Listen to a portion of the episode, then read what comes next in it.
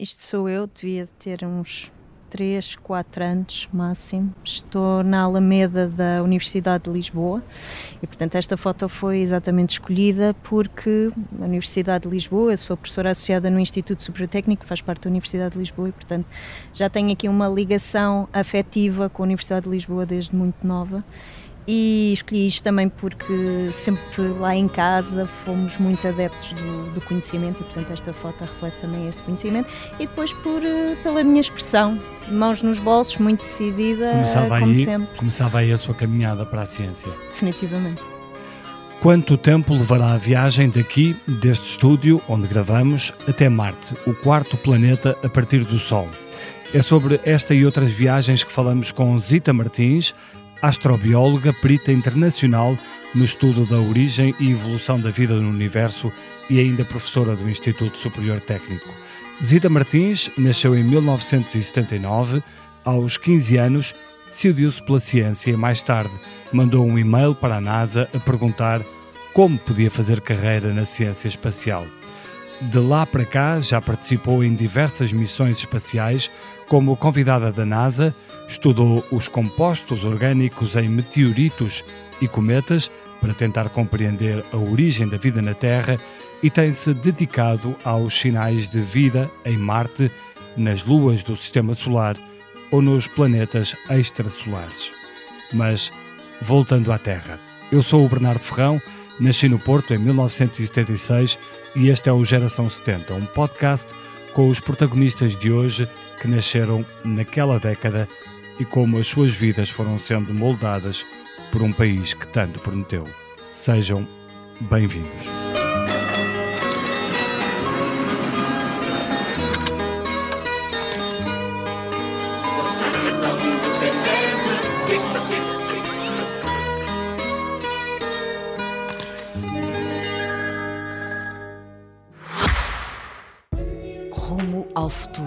Cada detalhe conta. O Kia EV6 foi criado para o levar mais longe. Uma autonomia elétrica até 528 km. Descubra uma condução imersiva integrada num design inovador e sofisticado à medida da sua inspiração. Kia. Movement that inspires. Zita, isto aqui é um, um grande currículo que tem. Obrigada. Uh, como, é que, como é que começou este, este seu interesse pela, pela ciência? mais concretamente com o que se passa lá em cima? Bem, eu cresci numa família em que o conhecimento era fundamental. Eu tenho e, e, tinha um microscópio daqueles verdadeiros, não era de brincar, eu tinha um microscópio em casa. Um, e portanto, para nós era muito normal em casa estar a ter livros, estar a ler. Eu, desde muito pequenina, sempre tive uma tendência para a ciência, mas também para a arte. Ou seja, eu comecei a fazer balé clássico aos 4 anos e, portanto, era muito normal ir ver balé clássico. Portanto, tudo o que tem a ver com conhecimento, seja na forma de ciências, seja de arte, uh, cresci numa família que, que o conhecimento era fundamental. Porque não basta ter um microscópio, não, uh, não basta não. ter um piano para ser não, pianista. Não, uh, portanto, é preciso todo esse envolvimento familiar. Uh, os seus pais faziam o quê? a minha mãe trabalhou como secretária numa, numa empresa alemã e o meu pai era dono de uma empresa de produtos eletrónicos. Mas o meu irmão é licenciado em Engenharia Química, com doutoramento em História e Filosofia de, das Ciências, e minha irmã andou no Conservatório. Portanto, mais velhos? Mais velhos. O meu irmão é 11 anos mais velho que eu, a minha irmã é 9 anos mais Portanto, velha de certa forma, puxaram por si. Sim. Eu costumo dizer que tenho dois pais e duas mães, porque foi um ambiente de muito amor, muito carinho e ao mesmo tempo houve essa, essa dinâmica de, de ter esse conhecimento. Eu, aos 10 anos, por exemplo, ia para o conservatório ver as peças de, de teatro dos alunos de, de teatro uh, e fui ver uma peça de Ibsen, por exemplo, A Casa de Bonecas, Portanto, todo, tudo que tem a ver com o feminismo e a condição da mulher, etc. Já com 10 anos eu ia, ia ver, ia ver peças de bailado, peças de ópera e ao mesmo tempo estava nesse ambiente também de, de ciência, de ler muitos livros. Portanto, o ambiente familiar para mim foi fundamental. Lembra-se qual foi assim o seu primeiro livro de ciência que mais, uh, que mais a marcou? Talvez quando fosse um pouquinho mais velha, adolescente, os livros do Carl Sagan. E, e eu sou astrobióloga exatamente pelo Carl Sagan. Pois, eu já tive aqui uma cientista é, que disse exatamente isso, o mesmo, é. que, que, falou aqui do cosmos, é. do, do, do, do, Carl Sagan. É. Uh, e na altura isso despertou a porquê, esse, esses livros? Esses livros despertaram porque havia uma, uma. A maneira como era descrita a ciência havia um lado muito estético, muito bonito. Não havia, hum, como há agora, tecnologia, portanto, os livros eram muito simples, mas ao mesmo tempo faziam-nos sonhar. Uh, e lá está, é pelo sonho que vamos. E para mim, esse, esse lado sempre foi muito fundamental descrever a ciência, mas numa linguagem que toda a gente percebesse, e daí a importância também da comunicação de, de ciência. Mas um, quando disse aos seus pais, por exemplo, que queria ir para, para esse lado da ciência, uhum. uh, como, é que, como é que foi a reação? Normalíssima. Os meus pais só queriam que, que eu fosse feliz, que realmente me sentisse realizada no que eu fosse fazer. Um, e eu, até muito tarde, estive sempre muito dividida no que é que eu ia fazer, realmente. É, entre quê? Entre se ia ser bailarina clássica, porque aos 10 anos os meus professores de, de balé disseram que eu devia ir para o conservatório uh, e decidimos que eu era um pouco nova para já estar a decidir a minha carreira aos 10 anos, portanto, mas continuei sempre com a ideia de ciência. Aos 15 anos fui aprender língua e cultura russa, portanto, eu precisava sempre de desafios, precisava sempre de aprender mais, sempre mais, um, e portanto eu gostava de muita coisa, gostava de ciência, gostava de aprender línguas novas, gostava de, de, de balé, de arte, pisar um palco e, portanto, toda eu que sou hoje reflete exatamente isso. Ir dizer se ia para aqui ou para ali. Eu ali até aos meus 16, 17 anos eu não sabia muito bem para o que é que queria ir. Pensei, ok, eu quero ir ser cientista, mas nunca pensei ser astrobióloga, nunca pensei seguir primeiro uma licenciatura em Química, não havia muito, muito isso. Foi porque fui visitar, uh, num daqueles dias abertos do Instituto uhum. Superior Técnico, fui visitar os laboratórios e disse, olha, eu gosto de Química, vou, vou fazer isso e realmente seguir a área da astrobiologia, só aí quando tinha mais ou menos 20 anos, novamente a influência do Carl Sagan, lembro-me que vi na, na televisão o filme O Contacto com a Judy Foster Sim. e aí foi um relembrar de de, de, tudo e pensar, ok, é mesmo isto que eu quero fazer, eu quero aplicar química ao espaço e é isto que eu quero fazer para o resto da vida. Isso, é, isso, isso é o quê? Aplicar química ao espaço? Eu, eu, eu ia lhe perguntar exatamente com o que é que sonhava. Sim. Olhava para o espaço e sonhava com o quê? Fazer o quê? E agora diz-me aplicar química. Sim. Isso é o quê? é, uh, no meu caso, eu estudei Química, só para, para, tentar dar um bocadinho de contexto. Eu estudei, tenho a licenciatura, que são 5 anos, de, em Química, do Instituto Superior Técnico, mas eu sentia falta de algo. Eu não via estar o resto da vida toda fechada num laboratório só a fazer reações químicas. E faltava-me ali um bocadinho de, de, paixão, de um bocadinho das borboletas no estômago. Eu sempre gostei muito de, do espaço, de olhar para o céu, mas ao mesmo tempo também não me via a ser astrónoma para o resto da vida, não era isso que eu queria. E eu, o facto de ser astrobióloga é tentar realmente perceber como é que a vida surgiu aqui e se há vida noutras partes do nosso sistema solar e até do universo. Obviamente, nós fazemos isso com ciência. E o que é que eu faço? Quando eu disse química aplicada ao espaço, eu analiso amostras de asteroides ou de cometas e vejo que compostos químicos é que estão nesses cometas, ou nesses asteroides, ou nesses meteoritos. Um, e há assim tantas amostras? Há muitas amostras. Ah, cai, cai assim tanta coisa do, do céu? Cai muita coisa no céu que colegas meus vão todos os anos para a Antártida passar o Natal e vão recolher essas amostras e depois hum. enviam para laboratórios e nós cientistas depois pedimos as amostras para analisar. Ou então, nós, enquanto comunidade científica, preparamos missões espaciais, e obviamente isto demora 10 anos a preparar e até chegar ao alvo que seja. Para ir fazer recolha. Para fazer recolha e análises. Muitas vezes fazemos análises no espaço, outra vez recolhemos essas amostras e trazemos de volta à Terra. Recentemente eu fiz parte de uma missão espacial japonesa uh, chamada Yabusa 2, em que nós, nós trouxemos de volta amostras de um asteroide para os laboratórios e andamos a analisar e publicamos os resultados no, no início deste ano. Mas já foi ao espaço? Eu não, nem tenciono ir. Então. Tenho muito respeito pelos astronautas, mas sei os riscos inerentes, o mal que faz à saúde. Um... Então, mas uh, explique-me lá isso. O mal, mal que faz à saúde, porquê? Sim quando se está no espaço, há, há, duas grandes questões. Há a radiação, não estamos protegidos pelos os astronautas não estão protegidos pela camada do ozono, portanto, toda a radiação atinge o corpo, a pele, etc. E depois há outra coisa que se chama microgravidade, que é a quase ausência de gravidade e todos os efeitos que isso tem no corpo. Ou seja, nós, por exemplo, temos o nosso coração a bombar. Uhum. É um músculo, mas se estivermos em quase ausência de gravidade, esse músculo começa a funcionar muito lentamente. Ou seja, por isso é que nós vemos os astronautas, mesmo no espaço, dentro da Estação Espacial Internacional, por exemplo, a correrem, porque corre muita atrofia dos músculos. mas portanto... não, é, não é um bocadinho frustrante trabalhar numa área e depois Sim. não se poder ir ao local? Não Nada, nada, nada, nada mesmo. Nada? Não, porque os robôs vão por mim e fazem as análises ou trazem as amostras de volta. E para mim, participar em missões espaciais, já tenho participado em algumas e ainda espero participar em, em várias que estão envolvidas e que são aprovadas. Com a Agência Espacial Europeia. Com a Agência Espacial Europeia, exatamente. E, e, portanto, é um orgulho enorme, é uma alegria enorme ver que as coisas correm, correm muito bem. E isto são projetos a longo prazo. E é a única portuguesa que está neste momento? Neste momento, por exemplo, eu estou nesta missão espacial que eu disse japonesa, era a única portuguesa. Estamos também, a eu lidero um comitê que já estamos na, na ESA, que já estamos a falar de missões para 2050 e sou novamente a única portuguesa.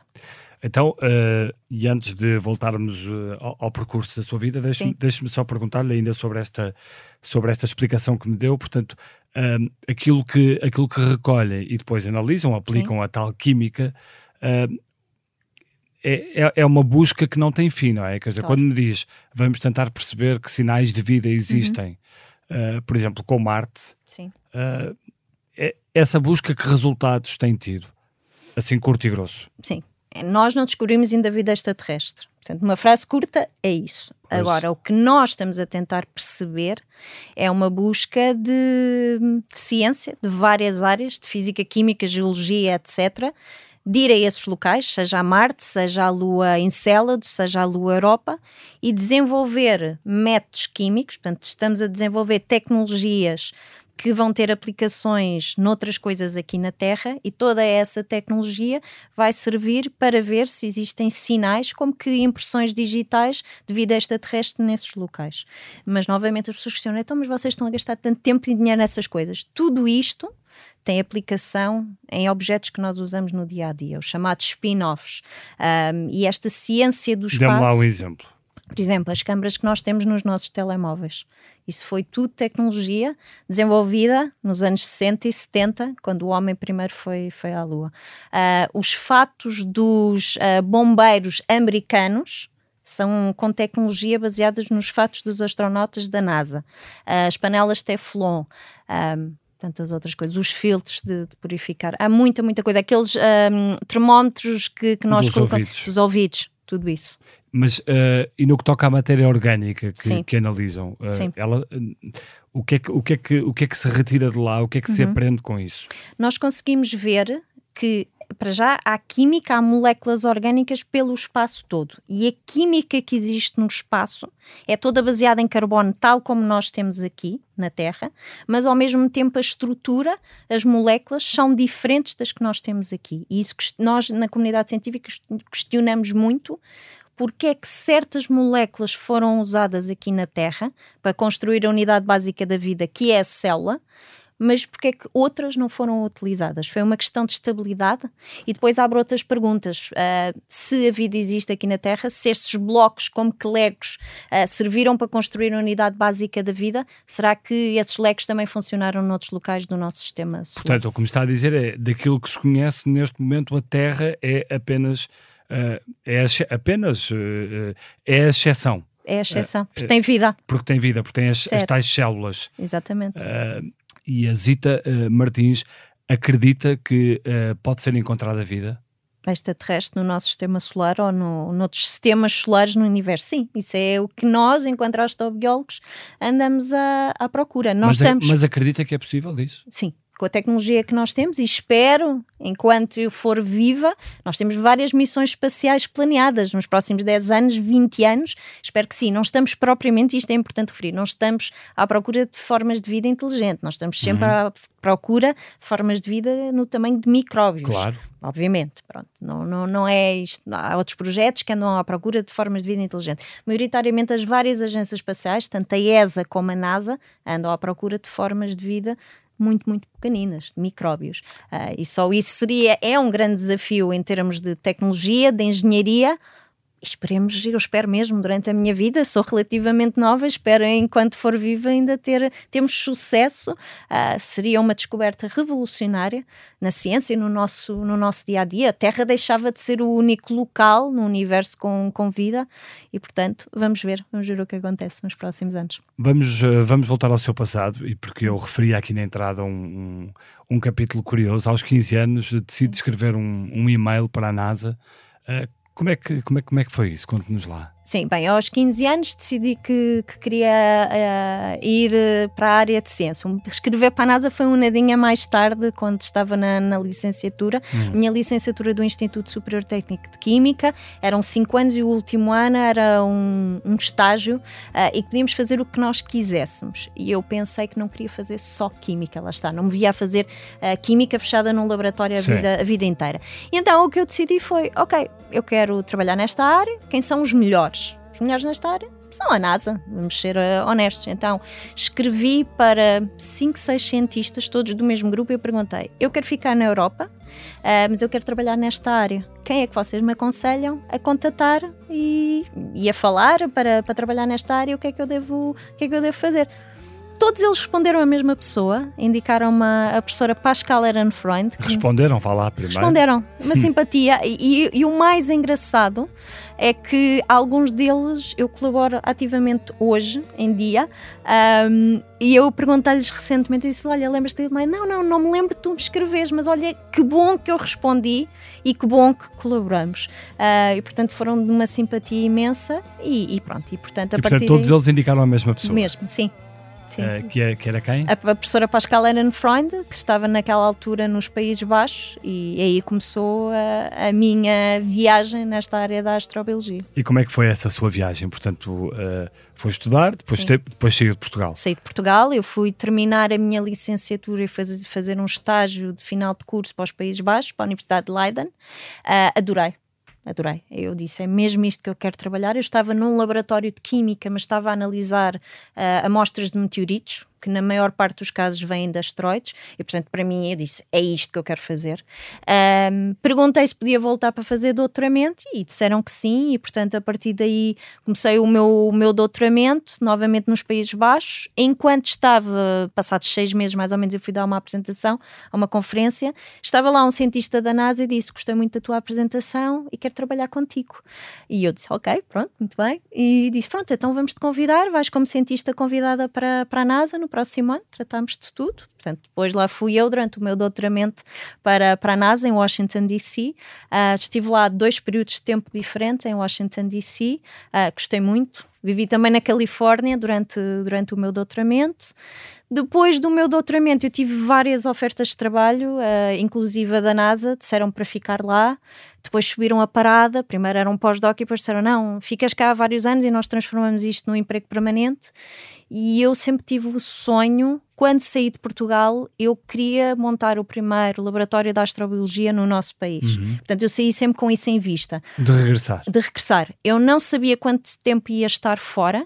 Eu queria aprender com os melhores dos melhores e queria um dia trazer esse conhecimento para o nosso e país. O que é que, e o que é que aprendeu, sem ser da parte científica, Sim. mas da maneira de Uh, na, na, própria forma de lidar com a ciência uh, nesses países mais Sim. avançados, o que, é que, o que é que aprendeu que é diferente uh, aqui em Portugal? Nós, o que eu percebi é que nós aqui em Portugal, as universidades formam os alunos muito bem. Portanto, o conhecimento é excelente. Mas depois o que se percebe é que fora de Portugal um, há coisas que, em nível de ciência, funcionam muito rápido, não se perde tempo com burocracias, que isso é um problema do nosso, do nosso país. Um, as coisas são fáceis. Se eu precisasse, por exemplo, de reagentes, em 24 horas eu tinha esses reagentes. Portanto, é tudo muito, muito rápido. Um, há também a nível de financiamento, obviamente, os níveis de financiamento fora de Portugal Sim, são também, muito diferentes. Mas também está num, num, num num potente chamado NASA, não é? Sim, mas é não coisa... só na NASA, claro. Na NASA é uma história à parte, mas Sim. lá está. Eu trabalhei nos Países Baixos, trabalhei depois também fui, eh, tive 11 anos em Londres, trabalhei no Imperial College, uh, tive em várias universidades. Obviamente que na NASA eles o que querem pedem equipamento e acontece. Um, ah, nos Estados Unidos trabalham muitas, muitas, muitas horas por dia. Uh, é incrível o ritmo de, de, de trabalho.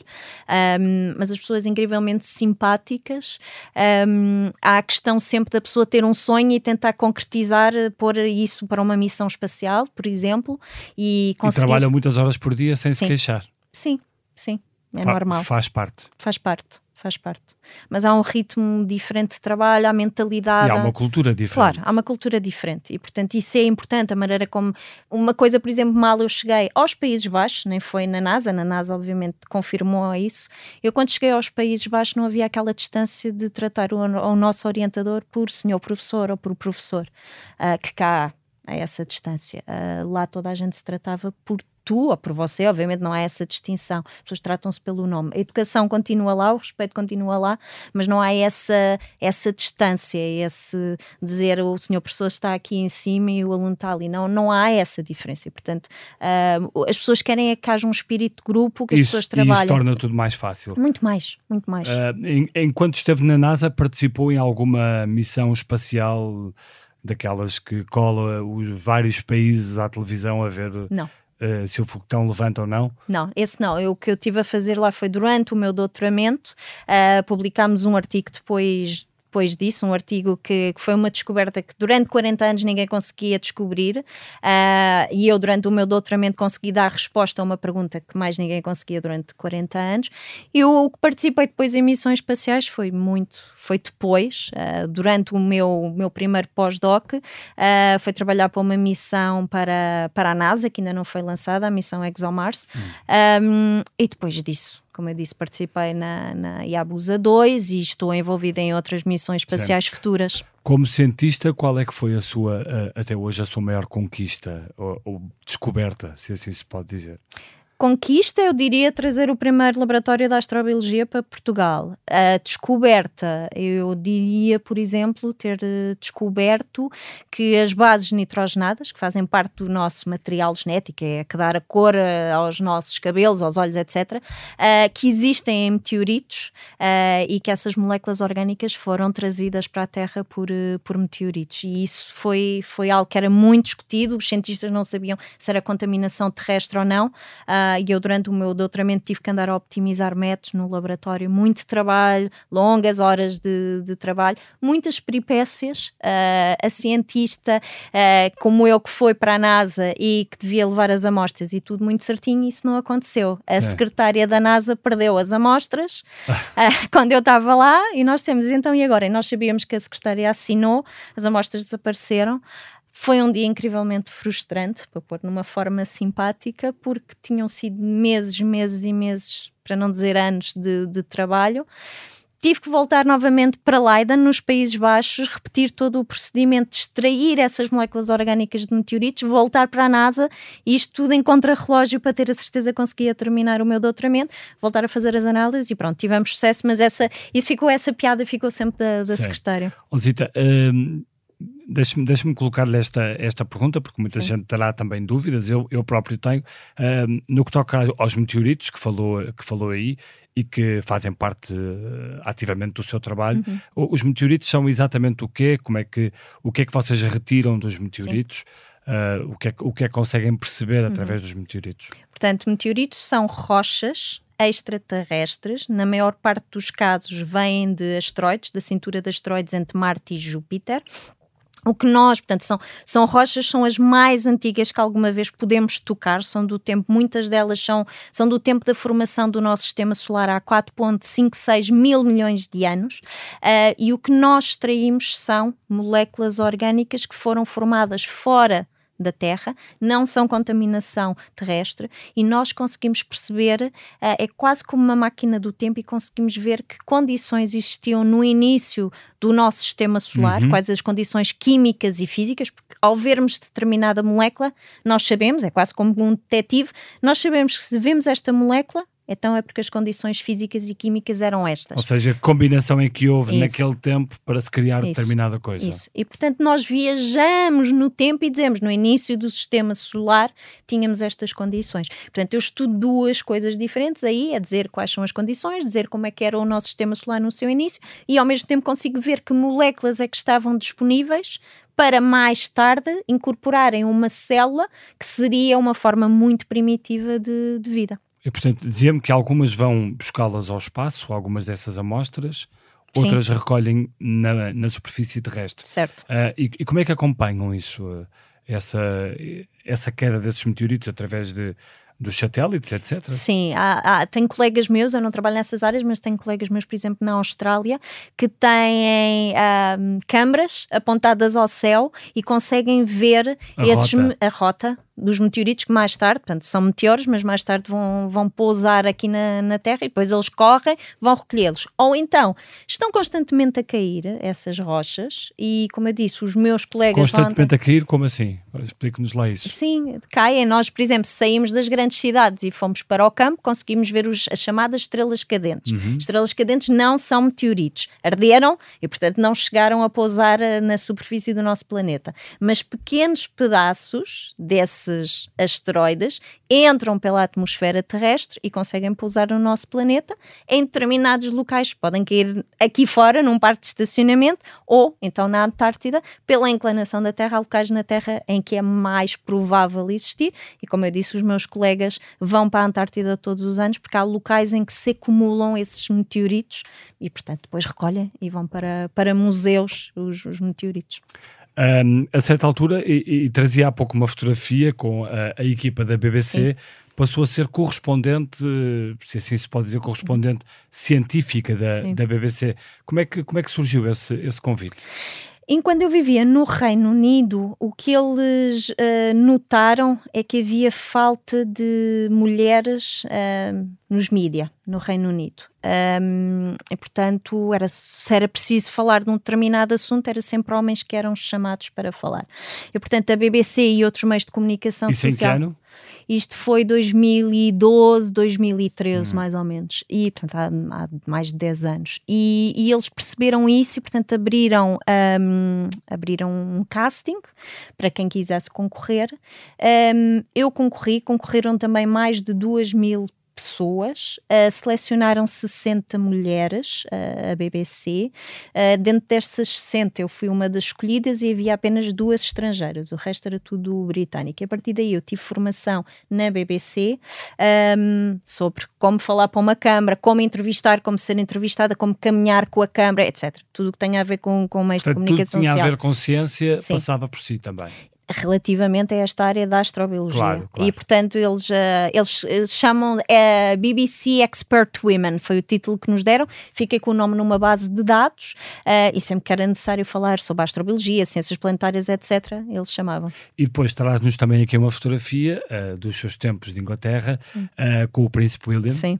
Um, esta fotografia que, que história conta. Portanto, ele está com um ar muito interessado, com a mão no queixo, a olhar Sim. para si uh, e, e a Zita a, a falar alegremente. Sim. Uh, Lembra-se deste momento? Lembro. A, a, Royal Society, portanto, eu fui financiada pela Royal Society durante oito anos, recebi um milhão de libras para fazer a investigação que eu quisesse. E a Royal Society é a instituição científica mais antiga em contínua existência e eles um, celebraram 350 anos e isso foi no no, aniversário, chamaram membros da, da família real, neste caso o Príncipe William, e chamaram alguns de nós que éramos financiados pela Royal Society para falar sobre a nossa ciência. E portanto, eu neste momento estava, estava a falar do que faço. Um, e curiosamente, o Príncipe William, como eu comecei a, a falar e a contar o que fazia, ele virou-se para todas as pessoas e disse: Uau, o que tu fazes é muito fixe. Disse mesmo a palavra cool. Um, e portanto, sim, está, está ali bastante interessado a ouvir o que, que estou a, a falar. E foi, foi um momento muito, muito interessante ter a possibilidade de falar com um membro da, da família real e contar o que nós fazemos numa linguagem simples, acessível, obviamente. Posta, posta a sua vida hoje em, em, em perspectiva uh, e, e, pensando naquilo que os seus pais. Uh, uh, certamente acharão sobre a, sobre a sua vida, é, é um orgulho em sua casa. Sim, definitivamente. O meu pai já, já, já faleceu, faleceu em, há mais de 10 anos, mas eu sei que tinha muito orgulho em, em mim e a minha mãe e os meus irmãos, sim, é algo que, que não só, e isso eles dizem muita vez, não só por o que eu atingi, mas como eu atingi, como cheguei lá, com muito trabalho, uh, com muitas horas de trabalho e a maneira, é importante como chegamos às coisas. Mas houve, mas houve alguma coisa na forma uh, uh, em como eles, os seus pais investiram em si, uhum na sua educação que fez a diferença? Claro que sim, tudo a questão de, de, repetirem constantemente, dizerem que o conhecimento é fundamental. Uh, eu desde muito pequenina, como eu disse, eu ia ao balé clássico aos 4, 5 anos, ainda não chegava com, com os pés ao chão, ia ver uh, ópera, havia bailado. Uh, Andou na escola pública? Andei sempre na escola pública. Em qual, em qual escola? Secundária de Benfica, que hum. se chama agora José Gomes Feira, sim e depois entrei no Instituto Superior Técnico. E portanto é, é fundamental esse, esse investir tanto da minha família, dos sacrifícios e dizerem não, aconteça o que acontecer, é sempre fundamental o estudar, o conhecimento, independentemente de onde fomos, como eu disse, tenho um irmão que foi para a ciência, tenho uma irmã que foi para, para a arte, uh, mas para nós lá em casa era sempre fundamental o, o, conhecimento. E depois, obviamente, como eu digo, a escola pública em, em Portugal e, e o, o, o, facto de eu também querer voltar para Portugal como voltei há seis anos, é um pouco para dar de volta ao meu país e todo o investimento que, que o meu país fez em mim uh, na escola pública, na universidade, etc. Mas isso sabe que não acontece hoje em dia com todos os que, os que estudam aqui e vão uhum. para fora. Muitos não, não voltam, ou Sim. então não têm esse pensamento tão vincado uhum. de que uh, todo o investimento que foi feito é para, uh, no fundo, devolver certo. ao país. Um, tem pena que isso, que isso aconteça hoje. Uh, e, e porquê é que acha que isso acontece? Há muitas situações. Eu lembro que na altura, quando eu saí, eu saí em 2002 uh, e tive vários colegas de curso que também saíram na altura as pessoas não estavam a sair porque era obrigatório, porque não havia aqui soluções. Saíram um pouco como eu, porque queriam aprender mais, queriam aprender com os melhores, havia oportunidades em vários locais. É muito E porque diferente. há uma curiosidade normal claro. também, querer ir para o estrangeiro é, é, é, bom, não é? É, conhecer outros mundos, outras claro. maneiras de pensar, trabalhar, etc. Faz parte. Faz parte, exatamente. Outra coisa, é muito diferente as pessoas não terem oportunidades e serem obrigadas a sair. Isso é uma história completamente um, diferente. Até porque viver no estrangeiro é fantástico mas não é tudo maravilhoso, obviamente. Há muitos sacrifícios, há o facto de estar longe da família, dos amigos, etc. Aprender uma nova língua, tudo. Uh, começar do zero N de vezes. Um, e obviamente que essas isso é muito bom enquanto temos 20 e tal anos, o que seja, portanto há, há todas as oportunidades que é fantástico. Um, e depois, porque é que as pessoas continuam lá? Há muitas situações. Eu tenho amigos meus que viveram fora e regressaram. Um, por se quisermos dizer pelas saudades, por verificarmos realmente que queríamos voltar ao nosso país e dar de volta, ou porque realmente vemos que temos um país com uma qualidade de vida incrível, mas há pessoas que se casaram, tiveram filhos lá fora e mantêm-se por lá. Uh, e há outras pessoas, obviamente, que em que as oportunidades apenas estão fora do, do país e é essa a realidade e mantêm-se por, por lá. Seja pelas oportunidades, seja pelos ordenados serem muito superiores e mantêm-se mantêm por lá. No, que toca, no que toca à ciência, uh, sei que muitas vezes tem falado na questão da, do, do, investimento e do peso da ciência no Sim. PIB nacional. Sim. acha que, que esse investimento ainda é, ainda é fraco uh, quando comparado com os outros países parecidos connosco ou, ou, ou, ou, pelo menos na, que, que estejam na Europa? Sim. Bem, são factos, os números, é. os números não mentem. Sim. O investimento que o nosso país. Nós estamos longe da, muito, da, média europeia. Muito, é? muito longe. E portanto, isto não é só dizer estamos Nosso investimento, penso que é 1,7% do PIB. Muito pouco, muito baixo, muito baixo em relação à média, à média europeia. E isto não é de agora, não é dizer estamos em 2023 e o problema começou agora, não. Isto começou há imensos anos e nós já devíamos ter agarrado uh, os números dos nossos colegas europeus e continuamos com investimento muito, muito baixo o investimento em ciência, nós acho que se vê quase que, pronto, lá está a deitar dinheiro pela janela e nós sabemos que não é o caso. Um país que investe em ciência é um país evoluído, um país que vai ter retorno em muitas áreas, incluindo na, na economia, e portanto é necessário subir esses níveis, não só investimento por parte do governo, investimento por parte das empresas, e isso é fundamental.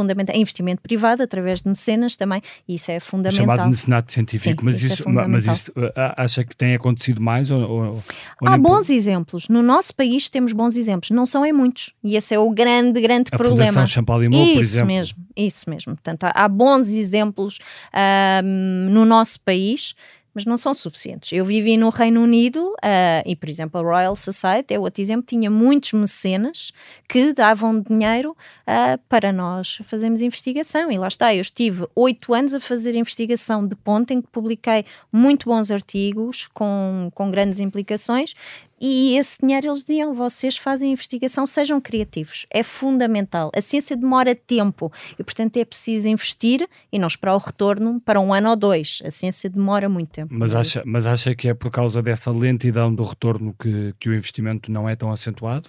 Um pouco também. Há, há, essa questão um pouco, e há também a questão de, por exemplo, em, em indústria uh, e do nível de educação de quem está à frente e de quem, de quem investe. Por exemplo, em, em, em indústria, uh, podíamos ter muito mais investimento, uh, mas obviamente que se tem que perceber como é que a ciência funciona, uh, que o retorno, como eu digo, não é já, demora, uh, e tentar perceber. Nós temos um país, isto é também fundamental ver, nós há cerca de 15, 16 anos, a ciência era vista pelo povo que não era algo que fosse interessante ou importante. E nos últimos 15 anos, o Eurobarómetro publicou um estudo a mostrar isso mesmo, que o povo português está no topo Uh, a indicar claramente que a ciência é importante, que visita centros ciência viva, uh, que é importante fazer ciência. E isto foi um processo em 15 anos, e nós sabemos uh, quem tivemos em frente das nossas pastas ministeriais ao longo dos anos, e isso reflete tudo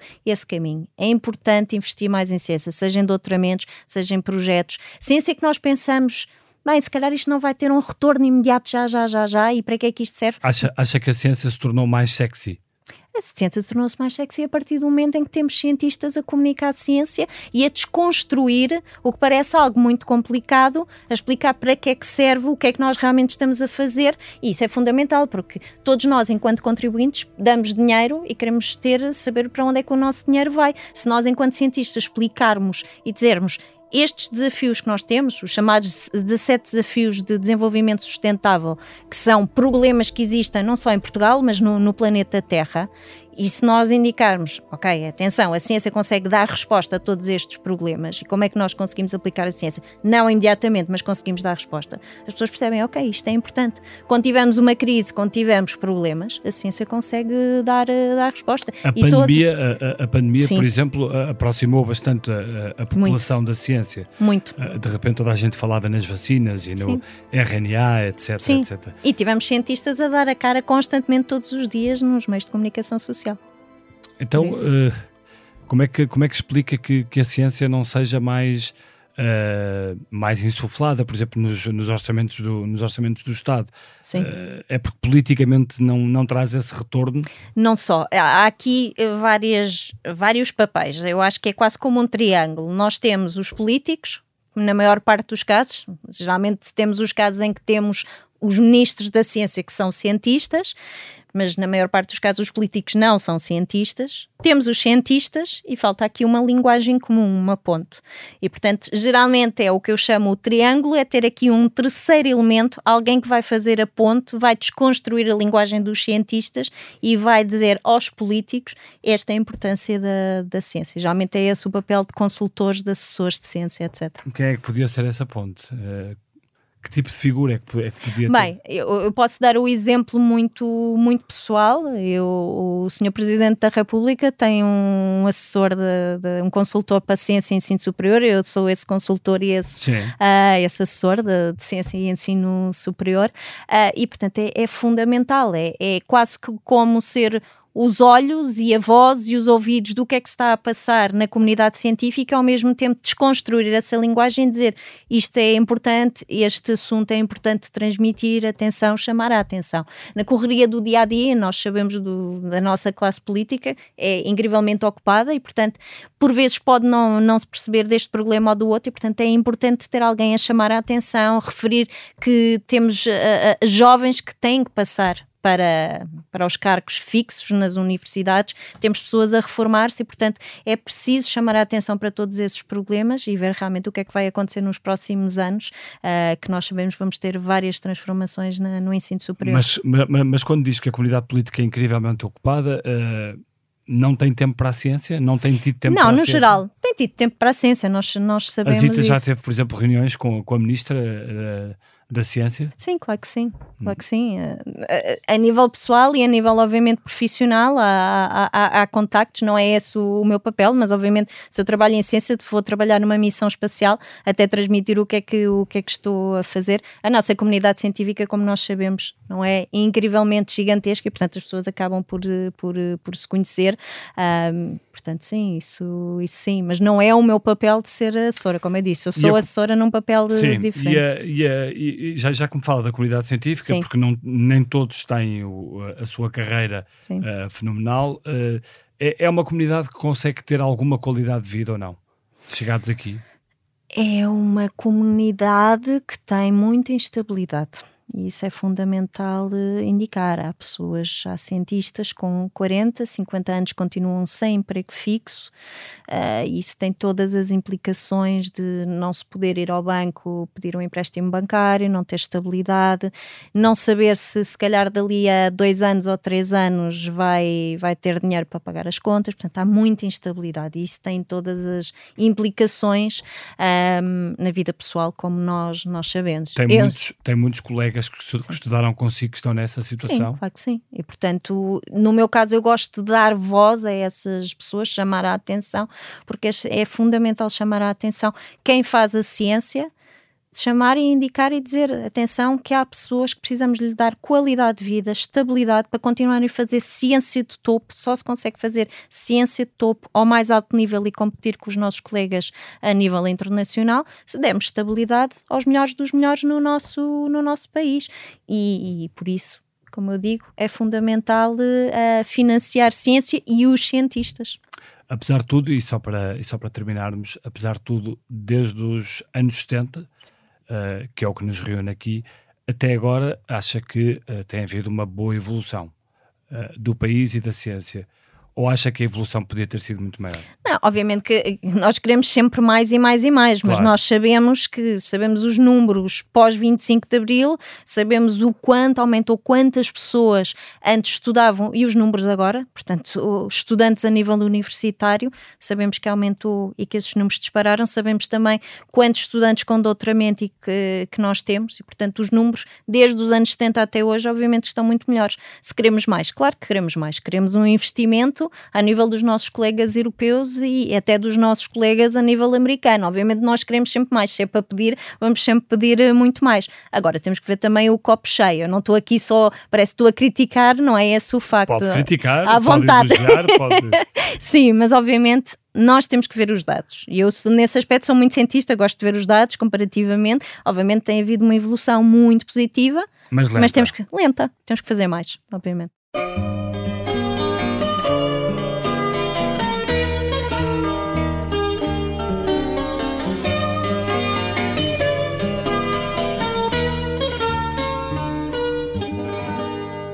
Passamos então à, à, à, parte em que eu lhe pergunto pela desilusão e pela sua inspiração neste, nestes seus anos de vida, um, desde que nasceu.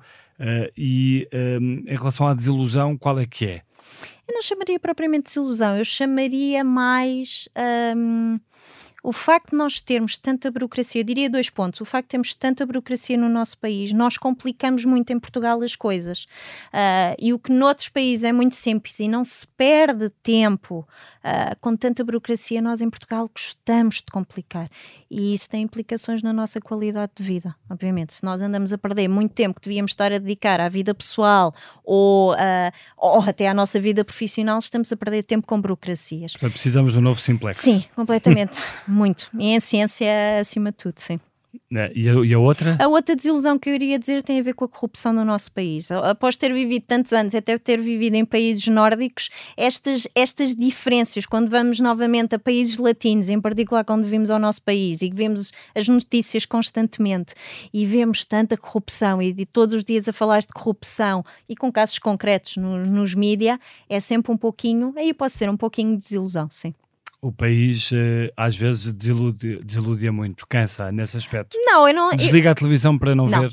Não, eu acho, eu estou em Portugal e eu, eu, digo sempre, eu vim para Portugal acho com uma grande paixão, um grande amor pelo nosso país, continuo apaixonada pelo nosso país, uh, mas tal qual uma relação não há sempre tudo maravilhoso todos os dias. Nós sabemos isso, é importante saber o país real onde, onde vivemos. Mas continuo a gostar muito do meu país e a dar tudo o que posso de volta a, a Portugal. E os políticos? Os políticos têm o seu papel e eu tenho o meu, cada um, cada um fará o seu, o seu papel. Mas eh, desiludem-na ou inspiram-na? Nem uma coisa nem outra. Não, não, não me desiludem, porque uh, para se uma pessoa de, uh, ter desilusão é porque se iludiu, e nesse caso eu não, não me vou iludir com políticos, sabemos que cada um faz o seu, o seu papel, mas também não são as pessoas que, que, que me inspiram. Há outras pessoas que realmente me inspiram, e neste caso eu vou dar o exemplo de uh, médicos, enfermeiros, professores, bombeiros, portanto, todas as pessoas que dão de volta ao nosso país, que se esforçam uh, e que tentam realmente fazer de, do nosso país o melhor que podem. E, e são eles a sua inspiração? São eles a, nossa, a minha inspiração, honestamente. Toda, todas as pessoas que vivem, que trabalham no nosso país e que todos os dias dão o seu melhor uh, para, para o país continuar a aguentar, continuar a, a sobreviver e, acima de tudo, uh, aquelas pessoas também que, que, fazem brilhar o nosso país dentro e fora de, fora de além mas, de fronteiras. Mas, por exemplo, assistimos agora a uma situação muito complicada uh, com professores, hum. nomeadamente, e com médicos. Sim. Isso, isso o, que é que, o que é que lhe diz sobre o estado atual do país? Bem, diz-me muita coisa, obviamente. Uh, Percebe-se isso novamente não é não estamos a ver só 2023. As situações quando a corda rebenta é um acumular. Obviamente que há outras situações de bastidores, em situações de bastidores, nós sabemos isso. Temos que perceber porque é que uh, está a acontecer isto. Se é só uma questão de sindicatos, não é uma questão só de sindicatos, se a população ou se essa classe política está no geral descontente, se não está de descontente, tem que se tentar perceber. Eu deixo isso, obviamente, como eu digo, a, a quem está a dar a cara, aos políticos que fazem-no muito bem e que realmente tentam manter uh, o diálogo, uh, mas obviamente quando eu disse quem me inspira, é, é, as pessoas que, que, todos os dias continuam a dar uh, o seu melhor, fora das questões das greves e de todas essas questões. Nós sabemos que, uh, e falamos aqui da, da escola pública, uh, muitos de nós são o reflexo dessa escola pública, são o reflexo do Serviço Nacional de Saúde e, portanto, nós temos que nos lembrar sempre o que é que temos de bom no nosso país e se chegamos a 2023 e depois de, de termos um 25 de Abril, todas essas conquistas são fundamentais. Portanto, Serviço Nacional de Saúde, Educação, todas as pessoas que, que fazem esses marcos tão importantes Portanto, para o nosso não país. gosta de ver os professores e os médicos nestes, nestes lençóis e nesta... Não, é uma questão de, de gostar ou não gostar. Cada um uh, saberá se, se, estão nessas greves e, e, e, se estão a conquistar os seus direitos. A greve e, e as uhum. lutas são, são, são fundamentais, têm um papel a, a desempenharem, mas como eu digo, é importante manter o diálogo e isso é fundamental. Muito bem, vamos então à, à música que nos trouxe para Sim. esta geração 70, qual é que é? É a Valsa das Flores, que faz parte do, do segundo ato do balé Quebra-Nozes Quebra de Tchaikovsky uh, e trouxe isso por duas razões. Dançou um, esta alguma vez? Dancei essa, exatamente, eu dancei essa música e por isso foi uma das razões que trouxe e além disso porque é muito ligada, este bailado é muito ligado ao Natal e eu gosto muito dessa época do ano e portanto achei bonito trazer aqui. Muito bem, agradeço-lhe por ter vindo ao Geração 70. Este podcast teve a sonoplastia de João Martins e João Ribeiro, produção editorial de Mariana Oca Ferreira, fotografia de Nuno Fox, edição vídeo de Ana Isabel Pinto, grafismo de Paulo Alves e coordenação de Joana Beleza. Eu sou o Bernardo Ferrão, não perca o próximo episódio.